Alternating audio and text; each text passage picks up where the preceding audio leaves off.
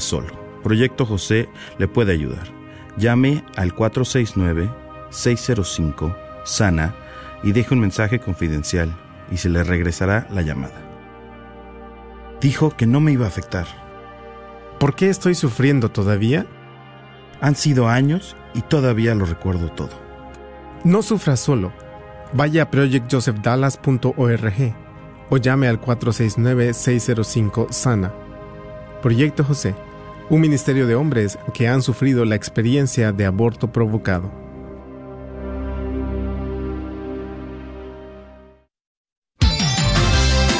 Gracias por escuchar KJON 850 AM en la red de Radio Guadalupe. Radio para su alma. Gracias por escuchar KJON 850 AM en la red Radio Guadalupe, Radio para su alma, la voz fiel al Evangelio y al Magisterio de la Iglesia.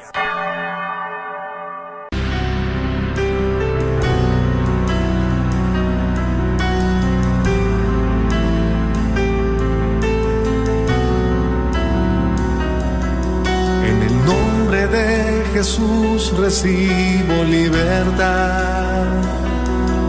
En el nombre de Jesús recibo sanidad.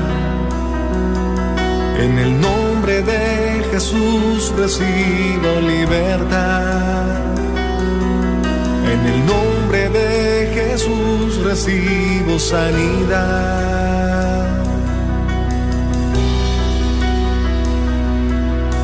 Jesús, me estás tocando. Jesús, me estás sanando. Jesús, me estás librando. Gloria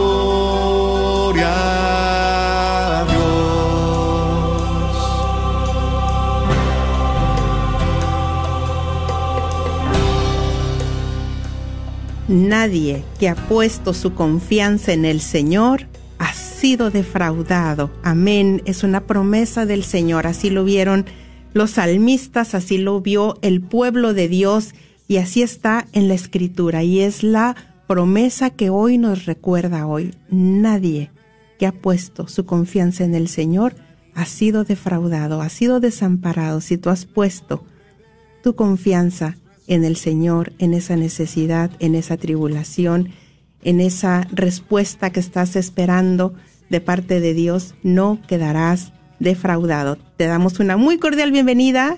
Y ya está el equipo de Levántate y Resplandece, atento, orando por ti. Te damos una muy cordial bienvenida también a todos los que están ya ahí en Facebook, a todos los que están prendiendo su radio, a todos los que están ya ahí a través de la aplicación.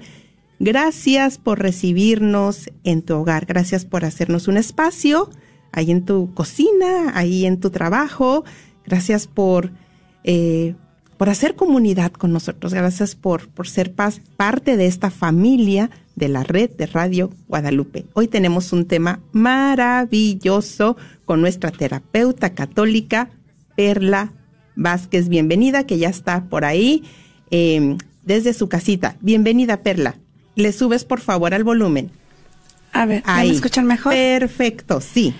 Muy bien, buenas tardes. Aquí estoy como siempre muy contenta de estar con ustedes compartiendo este tema tan importante. Ay, un tema maravilloso. Yo creo que, híjole, viene a darnos educación, viene el Señor a traer libertad, viene el Señor a sacar a la luz cosas que se encuentran en la oscuridad y qué necesario es eso. Yo creo que este tema va a ser, híjole, ha sido preparado para ciertas personas de una manera muy especial, pero para todos, todos tenemos mucho que aprender. Así es de que vamos a estar muy atentos, pero queremos invitarlos a orar. ¿Sí? ¿Qué te parece? Vamos a hablar con Dios. Vamos a hablar con nuestro Creador. Vamos a tomar este espacio de comunión, de unión, de buscar su rostro, de acercarnos a Él, de hacer un espacio en, en los quehaceres del trabajo, eh, en el manejar, en el, en el estar en el corre y corre Ay, gracias Señor por convocarnos. Gracias Señor, vamos a iniciar pueblo del Señor, pueblo elegido de Dios. Vamos a iniciar en el nombre del Padre, del Hijo y del Espíritu Santo de Dios. Nos dice la palabra que porque las armas de nuestro ejército no son carnales, sino poderosas en Dios para destrucción de fortalezas. Cuando empezamos a orar, mis hermanos, sabemos que se moviliza lo espiritual, de caen cadenas, caen eh, miedos, llega la luz del Señor. Es por eso que convocamos al pueblo de Dios a través de estas ondas radiales. Pueblo de Dios, vamos a iniciar, vamos a postrarnos, los que se puedan postrar físicamente, los que no postra tu corazón, tu presencia, acércate al Señor, al que te ha creado, al que te dice en este momento, yo te amo con amor eterno. Yo te amo con amor eterno. Empieza a buscar su rostro. Yo te invito a que tal vez para ti te familiarizas más con el buen pastor, el rostro del buen pastor, algunos otros con el sagrado corazón de Jesús. Algunos otros están contemplando a Jesús en la cruz. Algunos otros tal vez a la paloma, al fuego, al Espíritu Santo. Otros tal vez se identifican mucho con la Trinidad. Y a un lado de la Trinidad, nuestra Madre Santísima, ahí desde donde estás, ahí tal vez estás en una cama de un hospital, te encuentras en la cárcel, te encuentras en algún país lejano. No sé dónde está llegando este llamado del Señor para ti que te, que te dice, yo te amo con amor eterno. Hoy como pueblo amado, Señor Jesús, yo tomo autoridad en tu nombre, Jesús, como hija tuya muy amada. Yo tomo autoridad, Señor, en tu nombre. Que me vean la pantalla. Yo tomo autoridad en tu nombre. Padre, Señor Jesús, yo te presento este tu pueblo. Tú conoces cómo, cómo está cada uno de mis hermanos, de mis hermanas. Tú conoces su necesidad, Señor. Tú nos contemplas. Oh Señor Jesús, es por eso, Señor, que, que vamos a agradecerle a nuestro Señor, así como dijo el salmista, como dice el salmista en su palabra, porque la palabra está viva cuando dice, alma mía, alaba a tu Señor y no olvides ninguno de sus beneficios. Y en este momento, Padre amado, venimos ante ti agradecidos porque has sido demasiado bueno, Señor, con nosotros. Han sido muchas tus bendiciones, Señor, para mí. Dile, yo te agradezco. Tantas bendiciones. No pararía, Señor, de contar las bendiciones en mi vida. Dile, Señor, y recuérdate a ti mismo, a ti misma. Alma mía, alaba a tu Señor. Dale la orden a tu alma y dile, alma mía, alaba a tu Señor. Y no olvides, no olvides lo maravilloso lo bueno, lo fiel, lo misericordioso, lo poderoso que ha sido el Señor para ti y los tuyos. Que su providencia nunca te ha faltado. Tal vez tu necesidad ahorita es económica. Tal vez estás en busca de un trabajo, pues sabes que hay ángeles del Señor en este momento que están recibiendo tus necesidades y las mías y presentándolas en las manos de María Santísima que está con nosotros, que se ha unido a nuestra oración, nuestra Madre Santísima.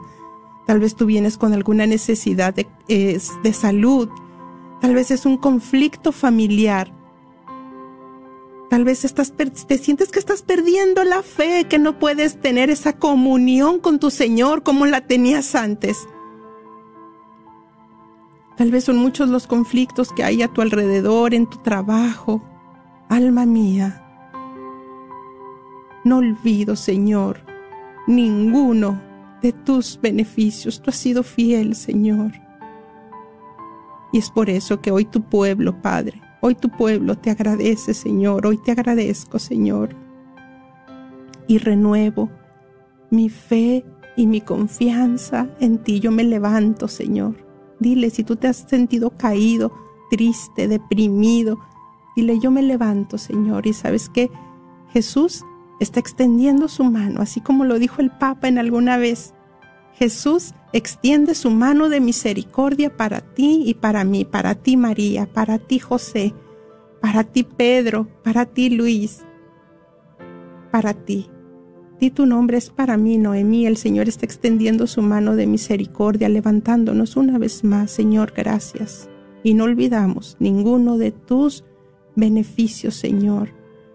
Te presentamos este tema que te lo presentamos, Señor, te presentamos a Perla, para que a través, Señor, de este tema, tú entres en lo más profundo, Señor, de esas heridas, en lo más profundo, Señor, en lo más profundo, Señor, así como estaban esos discípulos encerrados por miedo, Señor, y tú llegaste hasta ellos y les dijiste, la paz sea con ustedes. Y al ver que no había un cambio en ellos, una vez más dijiste, la paz sea con ustedes. Señor, y la paz de Dios echa fuera el temor, lo sabemos. Señor, que tu paz, que tu palabra, que tu santa unción, Señor, la cual pedimos en este momento, Padre, por el amor que le tienes a tu Hijo Jesucristo, por sus santas llagas, Señor, que la promesa es que por sus llagas hemos sido sanados, por sus santas llagas, Padre. Que descienda tu santa unción, Señor, sobre todo aquel que la está pidiendo en este momento, sobre todo aquel que está escuchando en este momento. Pídela, hermano, hermana, pídela, no te quedes callado, pídela, pídela, eres tú con el Señor. Padre, estamos pidiendo, está tu pueblo pidiendo que tu gracia, que tu unción descienda, Señor, en todo aquel que en este momento la está pidiendo. Yo la pido para mí, para los míos, Señor, para mi hija Valentina, donde se encuentra, Señor que tu santa unción descienda, Señor, donde está ella. Que los ángeles que has prometido, Señor, lleguen una vez más hasta donde están ella y ministren su vida, Jesús.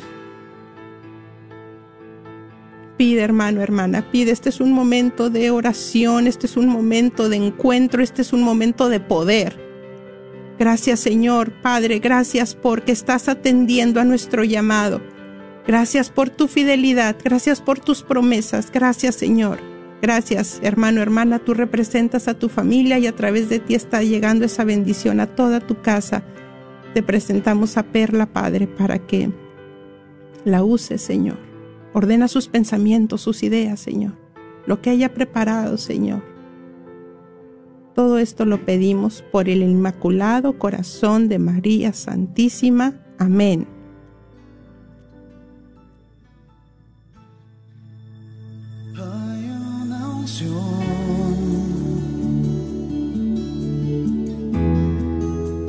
en este lugar.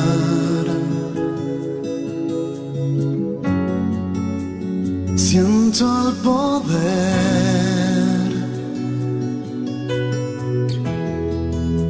de su majestad.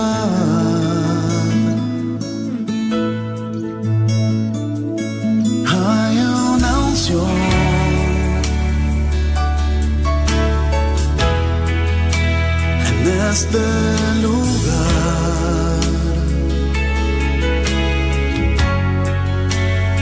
siento el poder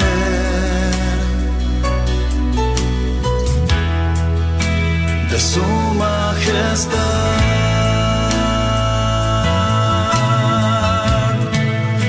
Jesús, estás aquí. Mira estás aquí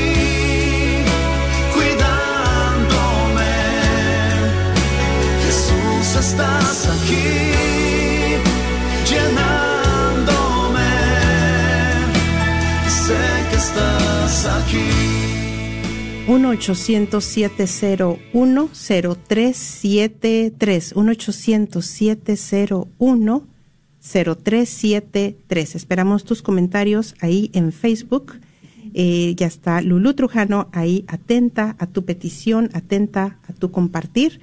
Y también, bueno, queremos eh, pues hacer esta convocatoria, unirnos a nuestro pastor, nuestro Papa Francisco por el día de mañana. Sabemos que tenemos, celebramos la solemnidad de la Anunciación, cuando el ángel del Señor anunció a María, y pues mañana es un día de fiesta y sabemos que es un día muy importante también, ya que nuestro Papa nos convoca, va a ser la consagración eh, de Rusia y Ucrania al Inmaculado Corazón de María. Entonces mañana, mis hermanos, sabemos que una vez más recordamos nuestras armas son espirituales, hay que, hay que estar apoyando con ayuno, oración, sacrificio, con todo lo que podamos, asistir a la Santa Misa, los que puedan, Santo Rosario. Bueno, y presentamos ya, ah, bueno, ya dijimos a Perla, que ya está con nosotros, con este interesante tema. Bienvenida, Perla, te escuchamos. Sí, gracias, Noemi, una vez más. El tema, el nombre de este tema se llama ¿Qué es el perdón y qué no es el perdón? Vamos a hablar de lo que sí es el perdón y de lo que no es el perdón. Pero antes de iniciar con lo que sí es el perdón, me gustaría ah, brevemente dar alguna de las señales para que ustedes sepan si en verdad hay necesidad de perdonar, si en verdad hay algún resentimiento, algún daño, lastimadura que hay que perdonar. ¿Cómo podemos saber si alguien tiene esa necesidad de perdonar? Tiene pensamientos de venganza en ocasiones. O se alegra si algo malo le sucede. A otras personas les duele el pecho al recordar de esa persona. Puede tener síntomas fisiológicos malestar al ver o recordar al ofensor o, las memorias, ¿verdad?, de ese evento traumático.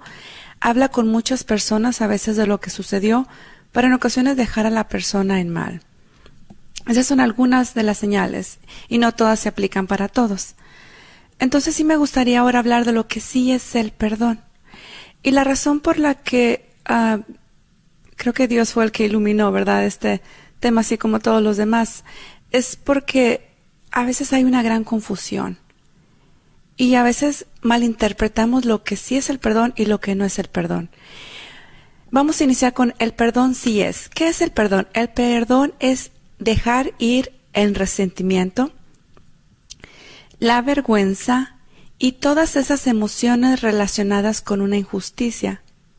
Aunque muchas veces esas emociones sean sentimientos razonales, porque es normal que una persona siente, por ejemplo, en el caso de abuso sexual, es normal que sienta vergüenza. No es sano, pero es normal.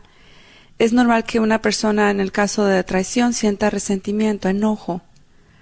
El perdón es dejar ir, soltar, entregárselo a Cristo y decir, aquí está, no me pertenece, no me está ayudando, te lo entrego. Recordamos que su carga es ligera y su yugo es suave. El número dos, ¿qué es el perdón? El perdón es la decisión de superar el dolor causado por otra persona. Es una decisión. Uno decide, o te perdono o te sigo guardando enojo y resentimiento por el resto de mi vida. Es una decisión. Y es una decisión que es en muchos casos difícil de tomar. Pero yo creo que Dios es el que nos da esa fortaleza y es el regalo de lo que es el perdón. Número tres, de lo que sí es el perdón. El perdón es reconocer que la otra persona que te lastimó es un humano quien también está lastimado, lastimada, y necesita también ser tratado con dignidad. Es también un hijo de Dios. Y puede ser que la razón por la que te lastimó es porque tiene tanto, tanto quizá dolor, heridas también de su infancia que no ha sanado. ¿Y qué es lo que hace una persona lastimada? Continúa lastimando. Número cuatro de lo que sí es el perdón es tratar al agresor con compasión aunque no lo merezca. ¿Verdad? ¿Por qué? Porque así es Dios con nosotros. Nos perdona y nos trata con compasión aun y nosotros sigamos pecando nos ama, claro que nosotros vamos a enfrentar nuestras propias consecuencias si decidimos no dejar de pecar. Son ocho definiciones, lo que sí es el perdón, voy en la quinta. Es la oportunidad de enmendar una relación que se dañó si elige hacerlo. La oportunidad de enmendar una relación que se dañó si elige hacerlo. ¿Qué quiere decir? Que perdonar no es lo mismo que reconciliar. Una persona puede perdonar, no quiere decir que va a permanecer en esa relación. Por ejemplo, en el caso de aquella persona mujer que está viviendo con un hombre que la golpea y la golpea y la golpea, pues no es sano que esa mujer permanezca en esa relación porque la puede matar. Entonces, en ocasiones las relaciones no se pueden continuar, ¿verdad? Pero sí es una oportunidad de enmendar una relación cuando se puede y se elige hacerlo. El sexta definición es un cambio mental. El perdón es un cambio mental, un cambio de corazón que se desarrolla con el tiempo y con la gracia de Dios. Cuando alguien perdona sus pensamientos se transforman y su corazón se purifica, se libera, suelta ese resentimiento, ese enojo, esa vergüenza y todas las emociones asociadas con la injusticia, como decía al principio. Número siete, lo que sí es el perdón. Es un proceso que puede empezar a cualquier tiempo de tu vida. Tú decides cuándo empezar ese proceso y solo tú tomas la decisión de perdonar. Aun cuando la otra persona que te ha lastimado no sea parte ya más de tu vida, o ya no esté en tu vida porque quizá ya murió. Entonces podemos decir que el, perdón es un proceso, no es algo que surge de la noche a la mañana, es algo que requiere tiempo, requiere trabajo y requiere una decisión de decir yo decido perdonar. Y número ocho es la oportunidad para sanar, ya que el perdón puede reducir los síntomas de depresión, reduce también la ansiedad y reduce los enojos, y puede aumentar la esperanza, puede aumentar la paz y autoestima. Entonces, en realidad, el perdón es un regalo para uno mismo no es para el ofensor. Se puede, ¿verdad? ofrecer como un regalo, pero es más que nada un regalo para uno mismo, porque quien se libera, quien sana, quien encuentra esa paz interior es uno mismo. Entonces, hasta ahí todo claro de lo que sí es el perdón. Ahora vamos a hablar de lo que no es el perdón. Y aquí me voy a extender un poquito más porque creo que necesitamos más ejemplos. ¿Qué no es el perdón? El perdón no es excusar el comportamiento del agresor. A veces escucho frases como, ay, pobrecito, no sabía lo que hacía. El alcohol es el culpable. Si ella vistiese diferente, él no la hubiera abusado. No, no podemos excusar el comportamiento del agresor. Lo que es pecado es pecado. Y no somos quienes para juzgar tampoco, ¿verdad? Solo Dios. Pero no podemos pasar nuestra vida excusando el comportamiento. ¿Por qué? Porque cuando se excusa el comportamiento del agresor, el agresor a veces pasa a tomar el papel de víctima y sigue repitiendo el abuso. Y no se hace responsable de sus actos, porque no hay consecuencias. ¿Qué no es el perdón? Número dos. El perdón no es olvidar o pretender que no pasó nada. Eso es imposible, porque las memorias que causan más dolor o más gozo son las que más recordamos. Así es como funciona nuestro cerebro. En algunos casos el cerebro sí trata de proteger a las víctimas, por ejemplo, de abuso sexual.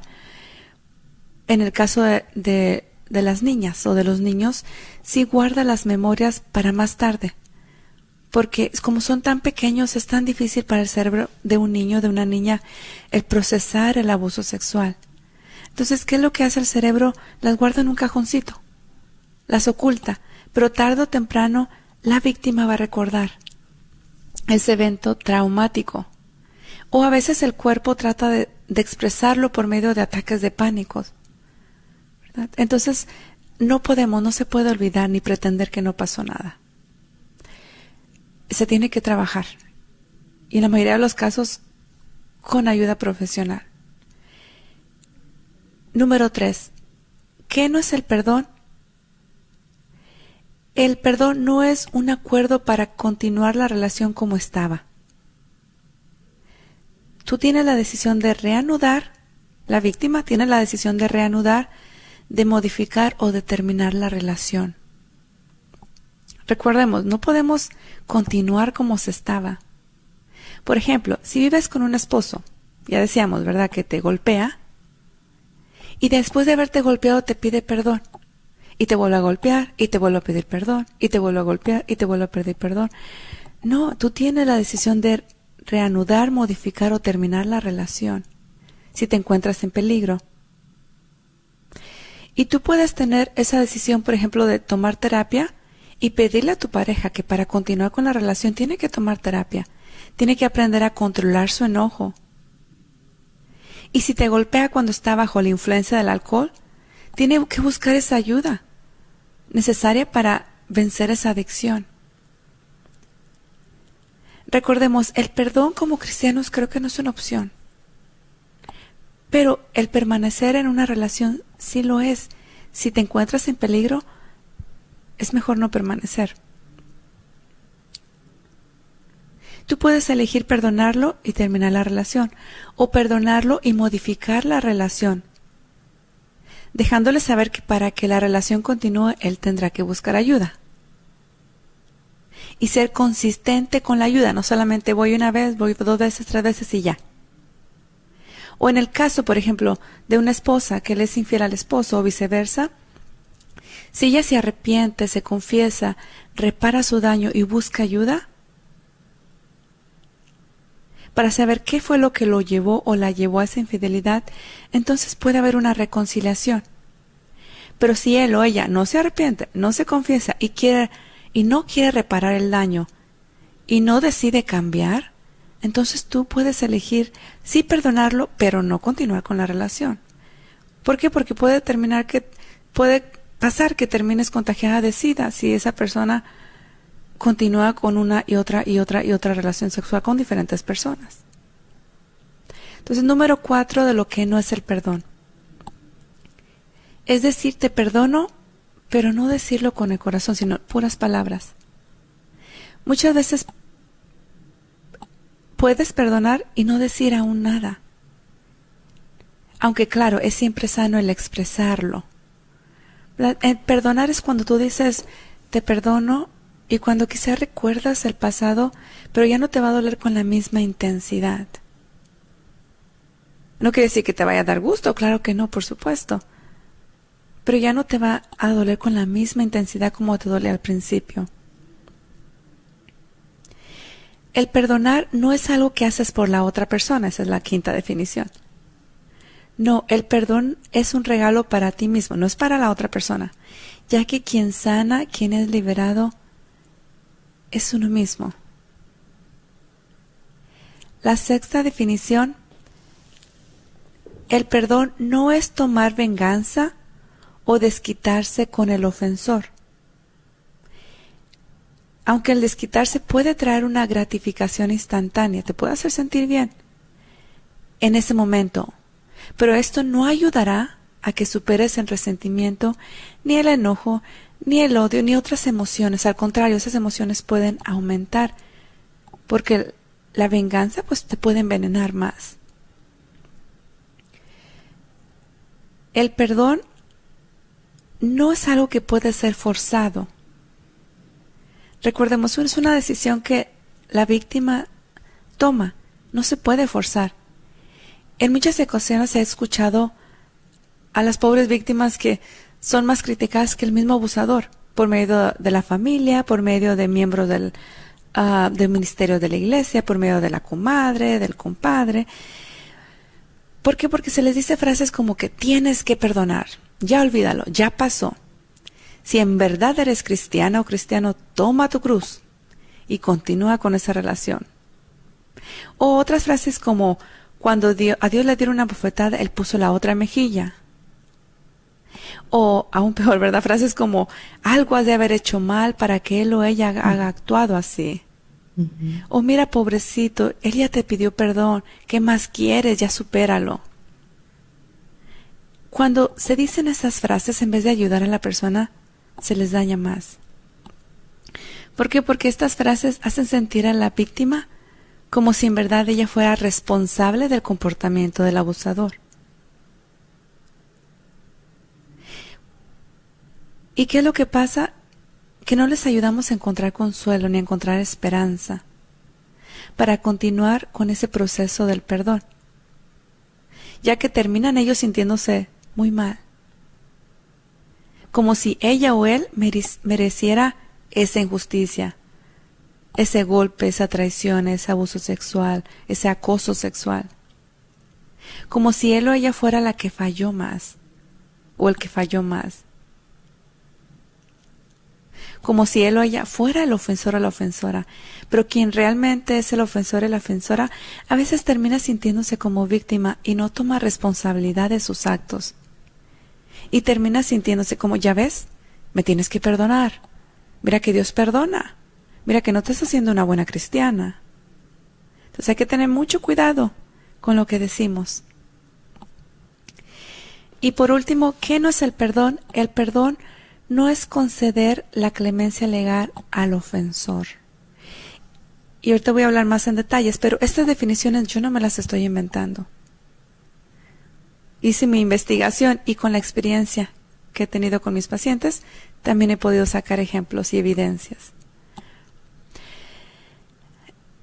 Conceder la clemencia legal al ofensor no es el no quiere decir que estoy perdonando. El, por ejemplo, no hacer un reporte al CPS cuando un menor de edad ha sido abusado sexualmente, eso no es perdonar. Eso yo lo veo como un pecado de omisión. ¿Por qué? Porque ahora ese abusador no solamente puede abusar a esa menor, puede abusar a dos, tres, cuatro, cinco más porque nadie hace nada. El, por ejemplo, el no hacer una orden de restricción a un acoso sexual, quien está causando miedo a la víctima. Eso no es el perdón, el quedarse callado o callado. ¿Y qué es el pecado de omisión? Es no hacer el bien cuando debemos de hacerlo. Porque el quedarse callado o callada lo único que hace es causar más peligro. Porque lo más probablemente que suceda es que el abusador continúe abusando hasta que enfrente sus consecuencias. Pero si nadie dice nada ni hace nada, no enfrentará sus consecuencias y continuará abusando y una y otra y otra vez. Y probablemente tú en esos momentos eres una adulta y estás pensando, pero fui abusada cuando era una niña y ya soy una adulta. ¿Para qué hablo de esto? Creo que aún así es bueno hablarlo, ya que tu voz evitará muchos otros abusos. Recordemos lo que nos dice la cita del apóstol Juan, capítulo 3, versículo 20. Pues el que obra el mal odia la luz y no va a la luz. No sea que sus obras malas sean descubiertas y condenadas. Y esta es palabra de Dios. Te alabamos, Señor. Entonces, ¿qué es lo que quiere el abusador? Que todo quede en silencio, no digas, cállate. ¿Por qué? Porque no quiere que sus obras sean descubiertas y condenadas. Porque el saber que los demás ya saben qué quiere decir que yo tengo que cambiar. Que yo tengo que esforzarme ya no ser igual. Entonces aquí la motivación de este tema es que vivamos el perdón. Lo que sí es el perdón. Y no vivamos lo que no es el perdón. Tristemente, pero a veces me ha pasado que cuando trabajo con familiares y de repente sale una jovencita y dice, oh, es que tal persona violó de mí, ¿verdad? O me tocó indebidamente, ¿verdad? Y ella habla, ¿qué pasa? A veces sale otra jovencita de la misma familia y luego sale una tercera jovencita y luego sale una cuarta jovencita. ¿Por qué? Porque todo estaba en la oscuridad. Y ellas pensaban, es que para qué hablo si nadie me va a creer, mejor me callo. Pero cuando ven que hay una valiente que habla, entonces ellas agarran ese valor y empiezan a hablar. Pero ¿qué hubiera pasado si la primera hubiera hablado? Todas las otras tres jovencitas no hubieran sido abusadas.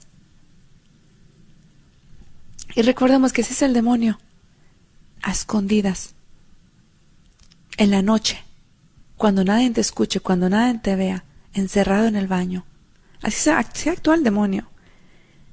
¿verdad? Él no quiere que saquemos las cosas a la luz, porque sabe que al sacar las cosas a la luz requiere reparación, requiere cambio, requiere conversión. ¿Algo que desees compartir, Noemi? Ay, pues me quedo con esto que acabas de decir, al que el enemigo en la palabra no lo dice, no lo dice que mientras se mantengan ocultas estas cosas y que aquí también obra el mal, ¿verdad? No no digas qué vergüenza, mira lo que te hicieron, mira lo que te pasó. Eh, tantas formas de manipulación para no hablar, para hacerse sentir culpable y digo, y esto va, habla en todas las direcciones, ¿no? Habla en un abuso físico, sexual, psicológico, eh, tantas maneras que hay de abusar a una persona y tantas maneras de manipular para hacer todavía a la víctima, hacerla sentir como que ella es la culpable o es el culpable. Entonces, eh, yo también, Perla, te comentaba anoche que me he ido educando gracias a, este programa, gracias a, sus llamadas. Eh, y comentábamos, Perla y yo, ¿no? Como al principio, cuando llegaba a hablar alguien aquí que tenía esta situación de abuso, y yo decía, ay, no, no, no, pues cómo se va a manejar eso, porque pues e, es el papá, por ejemplo, ¿no? El que está eh, con alguna situación de estas, de abuso. Y, pero no, gracias a Dios, y le comentaba Perla, es como también educarnos, educarme, eh, porque es también como cultural, ¿no? De que mejor que nadie se entere, mejor, ya se arrepintió, ya se arrepintió, ya pidió perdón, ya dice que jamás lo va a volver a hacer.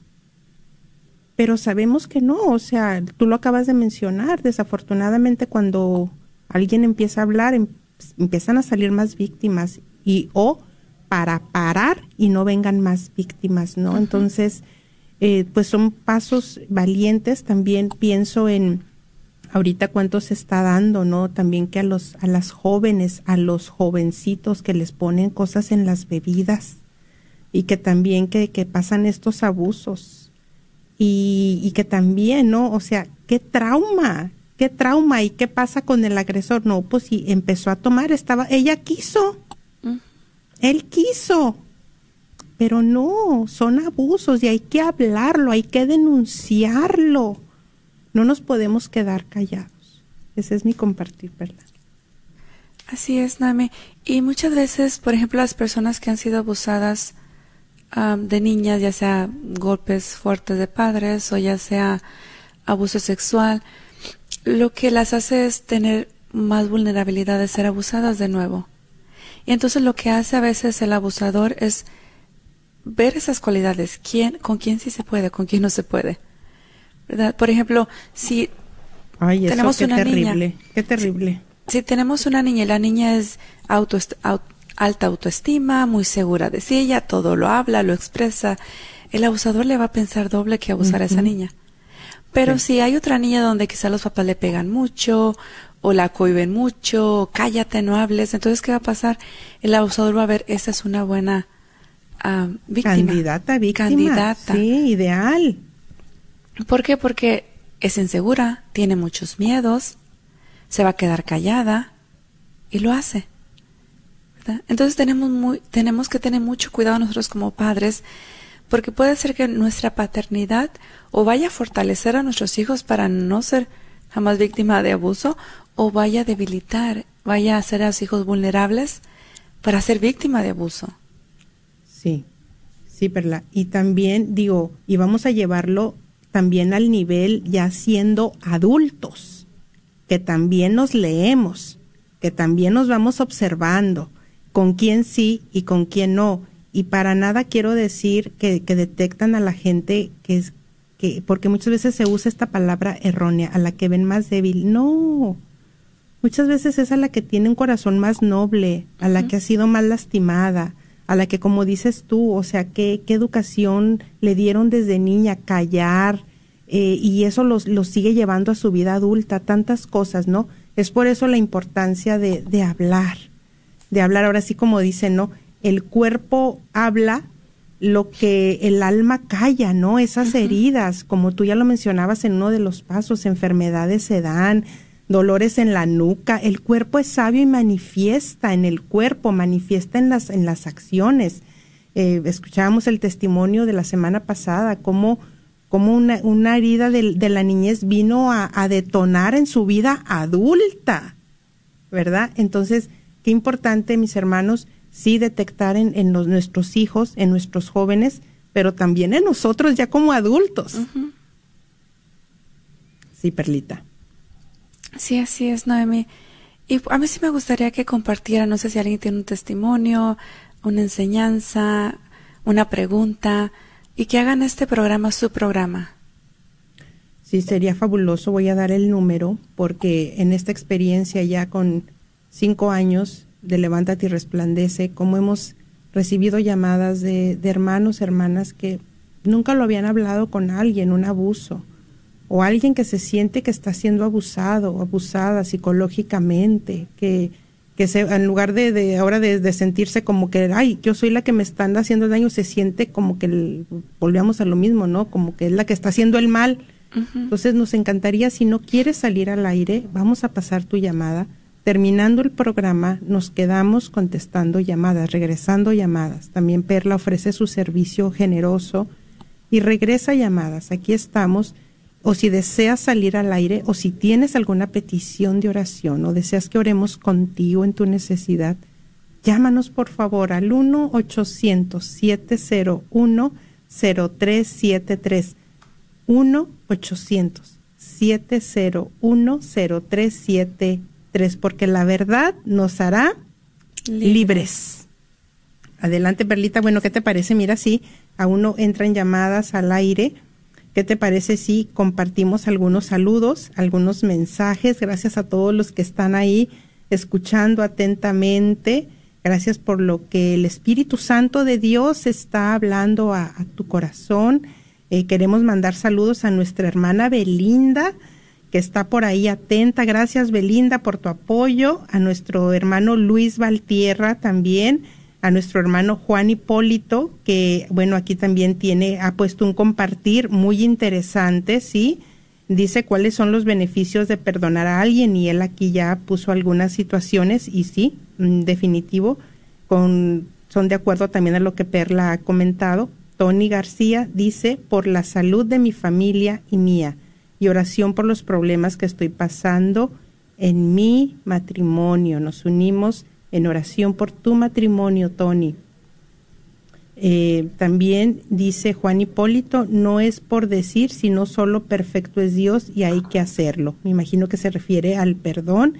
Uh -huh. Sí, qué hermoso hacer este ejercicio, ¿no? Con, es un proceso, bien lo mencionaba Perla en uno de los pasos que me gustó mucho. Es un proceso y muchas veces hasta nos sentimos mal. ¿Por qué vuelvo a sentir este sentimiento como de resentimiento?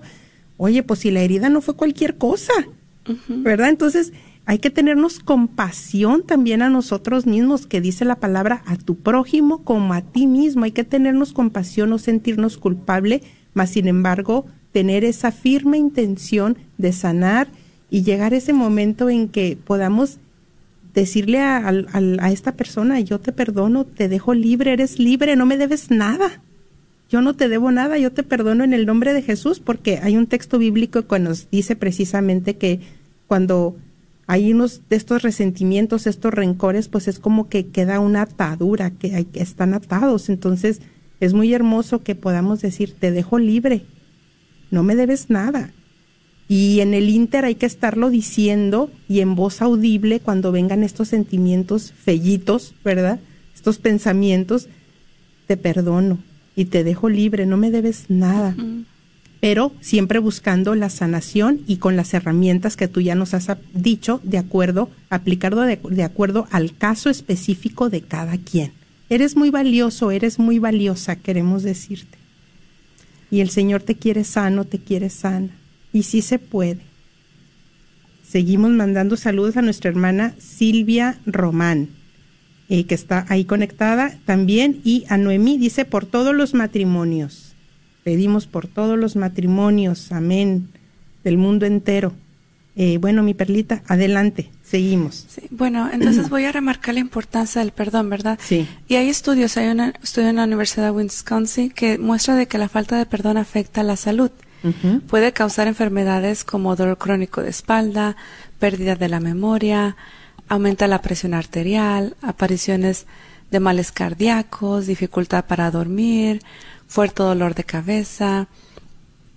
Um, y también pues sabemos que la falta de perdón pues lleva a la amargura y a la ira, debilita el sistema inmunológico y entre tantas cosas, ¿verdad? Entonces yo creo que cuando Dios nos pide perdona a tu prójimo, ¿verdad? Es porque Él quiere lo mejor para nosotros.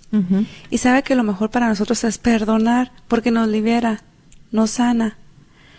Solamente aquí remarcando lo que sí es el perdón, lo que no es el perdón. Hay que tener bien claro, ¿verdad? El perdón sí es soltar el enojo, orar por la persona, mostrar compasión, si está enfermo visitar, necesita pan, darle de comer, todo eso, ¿verdad? Pero si la persona continúa y continúa y continúa y continúa, continúa y no quiere hacer un cambio y tú estás en peligro, entonces tú puedes decidir perdonar, pero terminar la relación. Recordemos, ama a tu prójimo como a ti mismo. Amén. No es amate más que al prójimo, ni dice ama más al prójimo que a ti, como a ti mismo. Fíjate, Perlita, que algo muy interesante, escuché a un sacerdote que está dando un retiro a sacerdotes, precisamente, no recuerdo ahorita su nombre, pero hablaba precisamente de esto y dice, a mí me costó tanto, o sea, fue para mí muchos años, dice, y por eso vengo a compartirles a ustedes, hermanos sacerdotes, para que ustedes lo apliquen primero ustedes y lo lleven a sus comunidades. Dice, a mí me costó tantos años entender esta palabra del Señor, a tu prójimo como a ti mismo. Y luego también eh, escuché de un escritor conferencista católico que lo entrevista Adriana Corona Gil precisamente y saca un libro muy hermoso y dice, y lo mismo, dice, te- ya he escrito ocho libros, no recuerdo cuántos. Dice, pero para sacar este libro se llama, el título es Amate más. Y dice, para sacar este libro me tomó cuatro años. Yo tuve que estar en terapia psicológica para poder sacar este libro. Dijo, y lo que más, en lo que más me atoraba en esta, en esta palabra del Señor, a tu prójimo como a ti mismo. Entonces digo, wow, pues, o sea, grandes personas que han estado, híjole, con un sacerdote, un, escritor católico y y cómo coinciden, ¿no? Cómo les ha costado eh, aplicar, entender esta palabra. Muchas veces yo creo que nos enfocamos mucho y trabajamos mucho o escuchamos mucho, perdona, el prójimo, ayuda, pero ¿qué hay de ti? ¿Cómo estás tú? ¿Cómo te sientes tú realmente? ¿Cómo estás? ¿Cómo te sientes ahorita en este momento que, el Espíritu Santo, la palabra, te ha estado interpelando? ¿Cómo te sientes realmente? Y si hay alguno por ahí que se siente como que, ay, ahora para dónde corro, ya no tengo escapatoria, ¿verdad? A tu prójimo como a ti misma. Ámate tú, ámate más, dice el libro.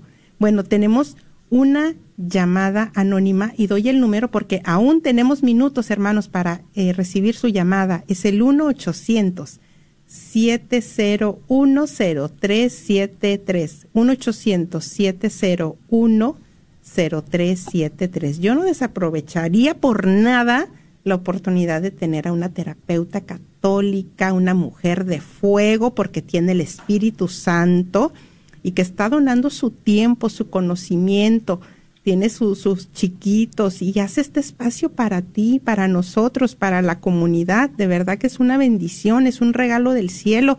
No ha sido fácil, ¿verdad, Perlita? Todo el, el trabajo del Señor en ti y el Señor lo, lo quiere vertir en, en nosotros, ¿verdad? Eh, Sí, Noemi, por, Que con para mucho amor lo gloria haces. de Dios, ¿verdad? Y todo sea para honor y honra.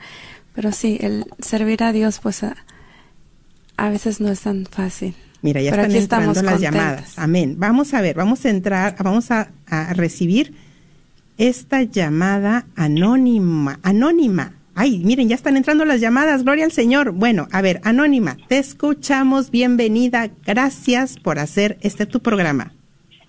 Muchas gracias. Este, primero quiero dar las gracias, ¿verdad? Tanto a ustedes como, como a Perla, ya la conozco este, en, una, en un, este, en un, en un, este, un programa que fueron para jóvenes y yo me mm, participé, o sea, fui con mis hijos y ahí las conocí. Y, y muchas gracias les doy, ¿verdad? Porque a mí me ha ayudado mucho sus programas, más que nada. Este, yo tengo una acerca de, por ejemplo, apenas descubrí o sea que mi hija como que trae como un este, como que el- que le da un pánico o sea cuando su papá se enoja o cuando su o sea este hace dos años hace dos años que tuvimos un tuvimos un problema y vi su reacción muy o sea este, como que ella se asusta mucho y, y, y decía que no lo quería, no lo podía perdonar, este, porque, porque mi esposo es alcohólico. Ya últimamente ya lo aceptó, pero, o sea, he tratado a ver, hablando con mi hija, o sea, por qué ella tiene eso. Lo que pasa que cuando él, él, este, toma de más, como que, como que él, este, se pierde, o sea, como que, como que es otra persona y empieza a hacer, bueno, ya hace mucho no, pero empezaba a hacer como romper cosas o así, pegarle a las paredes o a las puertas. No sé si ese será el, el trauma que ella tiene, que haya visto, o, no sé por qué ella le da pánico. Sí, gracias por tu llamada. Cuando ellos experimentan pánico es porque hay un miedo profundo, porque es, su mente está percibiendo que hay peligro, ¿verdad? Entonces, esos eventos, he tenido muchos pacientes recientemente que me vienen conmigo con ataques de pánico, de ansiedad, y cuando vamos buscando cuál es la raíz de todo eso, es a veces el abuso verbal. Y muchas veces surge cuando papá es alcohólico y se pone violento, ¿verdad? Entonces, ¿qué es lo que hace su cerebro? Se activa y está listo para ah, quizá escapar o pelear porque percibe un, peligro. Y el cuerpo empieza a hablar, le, est- le está simplemente diciendo, hay un miedo muy profundo, háblalo. Entonces sí es importante si el papá ya no hace eso, si el papá ya buscó la ayuda, ya no es alcohólico, gloria a Dios, pero si no, lo tiene que hacer, tiene que buscar la ayuda. Hay un programa que se llama Lanon, que también es para las familias que viven con personas alcohólicas. Pueden ir ustedes a Lanon o puede ella también tomar terapia individual, donde ella vaya procesando y soltando sus miedos ¿verdad? y sanando esas heridas causadas por un papá alcohólico.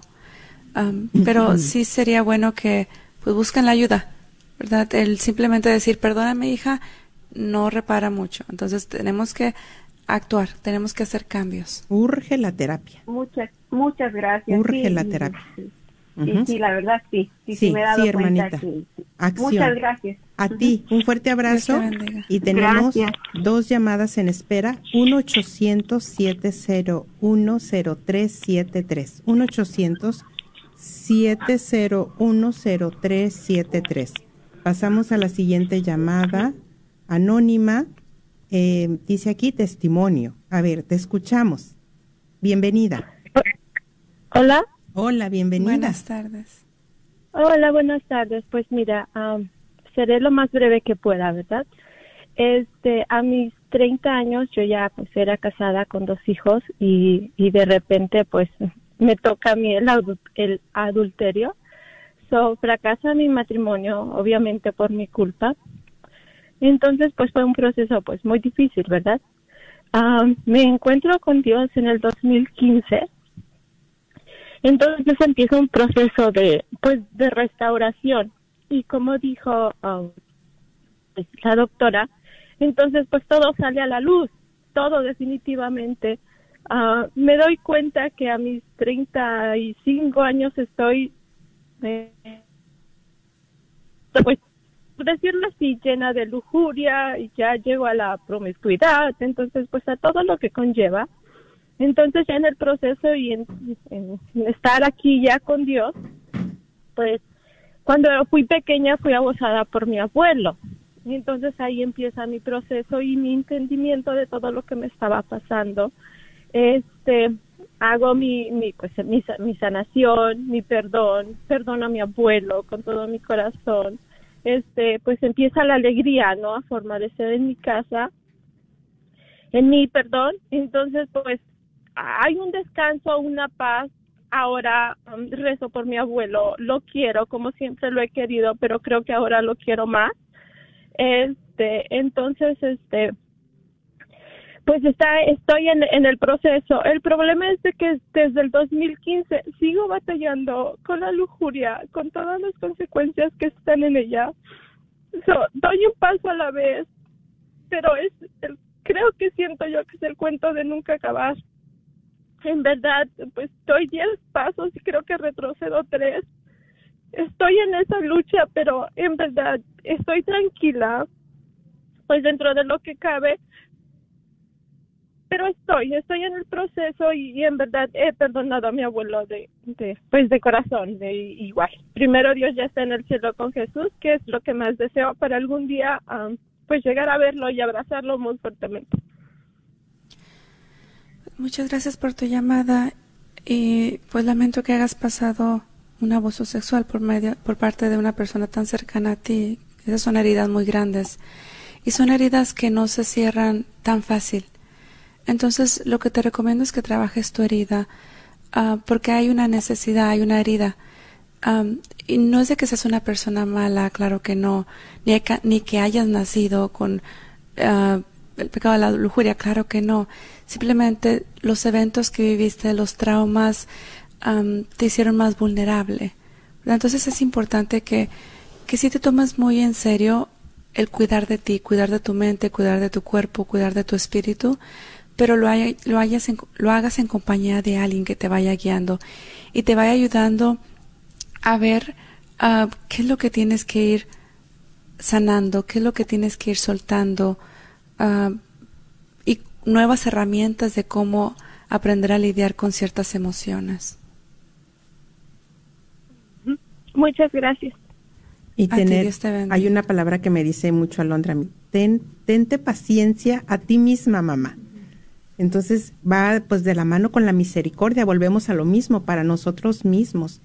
Eh, como bien dices, Perla, esa es una herida muy profunda, pues que va a tardar un buen tiempo, que hay que seguirla trabajando con mucha paciencia, con mucha caridad y con una mente eh, puesta en las llagas de Jesucristo, que por sus llagas hemos sido sanados. Bueno, mis hermanos, vamos a ver si tenemos, sí, vamos a pasar a la siguiente llamada. Gracias, Anónima, por eh, llamarnos y pasamos a la última llamada al aire. Y tenemos dos minutos, una disculpa, dos minutos. Lili, testimonio, te escuchamos. Lili. Sí, buenas tardes. Hola, buenas, Buenas tardes. tardes. Buenas Bienvenida, tardes. Lili. Sí, gracias. Pues bueno, voy a ser muy breve porque sé que nada más tengo dos minutos. Ah, pues bueno, yo tengo 40 años. Ah, me casé en, en enero y viví por ah, y aprendí muchas cosas y sobre todo ah, viví con un suegro por 15 años manipulador y mi esposo era así pero gracias a Dios hace años añísimos yo pude sanar eso perdonarlo yo no tuve que decirle a él ni él a mí te perdono yo con el pasar del tiempo este lo pude perdonar y en un ayuno este pude el Señor me mostró que era para matar mi orgullo. Y yo digo Señor cómo es posible que yo era tan orgullosa y tal vez lo sigo siendo verdad pero pues la invitación es para que no hay suegros malos no hay suegras malas simplemente que nosotros tenemos que trabajar en nosotros mismos sanar nuestra infancia nuestra niñez y ahí está la raíz de, de todo esas pues sí de todo nuestro daño interior y pues conocí a una mujer nueva, completa, y llevé mi matrimonio al altar después de 21 años viviendo en Amaciato. Y en esa misa se agarraron muchas, muchas gracias. Espero y que las personas que están yendo, escuchando la radio católica, créanse que asistieron a mi boda y pueden dar testimonio de todas las gracias que Dios derramó ese día. Ha pasado muchas, muchas cosas y pues me siento muy renovada gracias a Dios y yo no yo cuando lo veo lo bendigo le llamo por teléfono y puedo ver cómo Dios derramó en esa boda todas las gracias Rapidito porque ya estoy, ya estamos por terminar el programa. Nada más Para quiero agregar, quiero agregar que es, bueno, eh, aquí se dice muy rápido, pero la verdad que fue todo un acon- acontecimiento, número uno, porque se logró el sacramento del matrimonio. Después de cuántos años de vivir en Amaciato, ¿cuántos años, Lili? 21 años 21 años. Y Lili se veía preciosísima con su vestido. Un- una de testimonios y de gracias y de, bueno, muchísimo. Sí que tardaríamos, yo creo que un programa para que ella nos compartiera la cantidad de bendiciones que se derramaron en ese día. Hermanos, hemos llegado al final de este programa. Perla, gracias a todos. Lili, un abrazo. Bendiciones.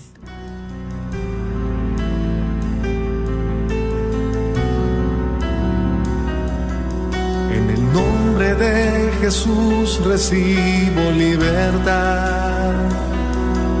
En el nombre de Jesús recibo sanidad. En el nombre de Jesús recibo libertad. En el nombre de Jesús recibo sanidad.